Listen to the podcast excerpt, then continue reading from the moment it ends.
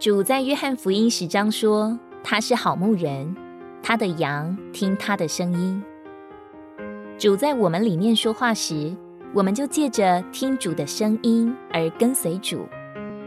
许多时候，主给我们及时的话只有一个字：“不。”无论我们听或不听，那灵都在引导我们、指教我们、改正我们、平衡我们，并向我们说话。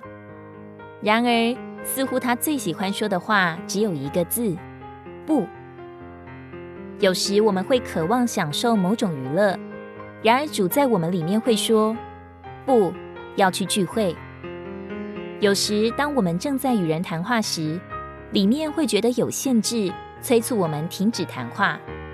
如果顺服下来，就会觉得有主的同在。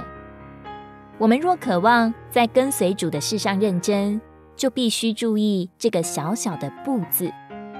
我们不需要太多道理教训，只需要学习听从并“阿门”这个小小的字“不”。这样，我们就遵守主的诫命，成为主最佳的跟从者。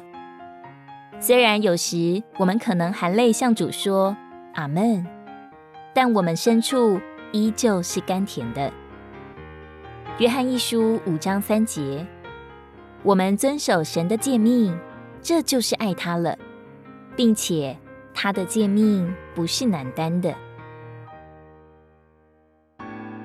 如果你喜欢我们的影片，欢迎在下方留言、按赞，并将影片分享出去哦。天天取用活水库，让你生活不虚度。我们下次见。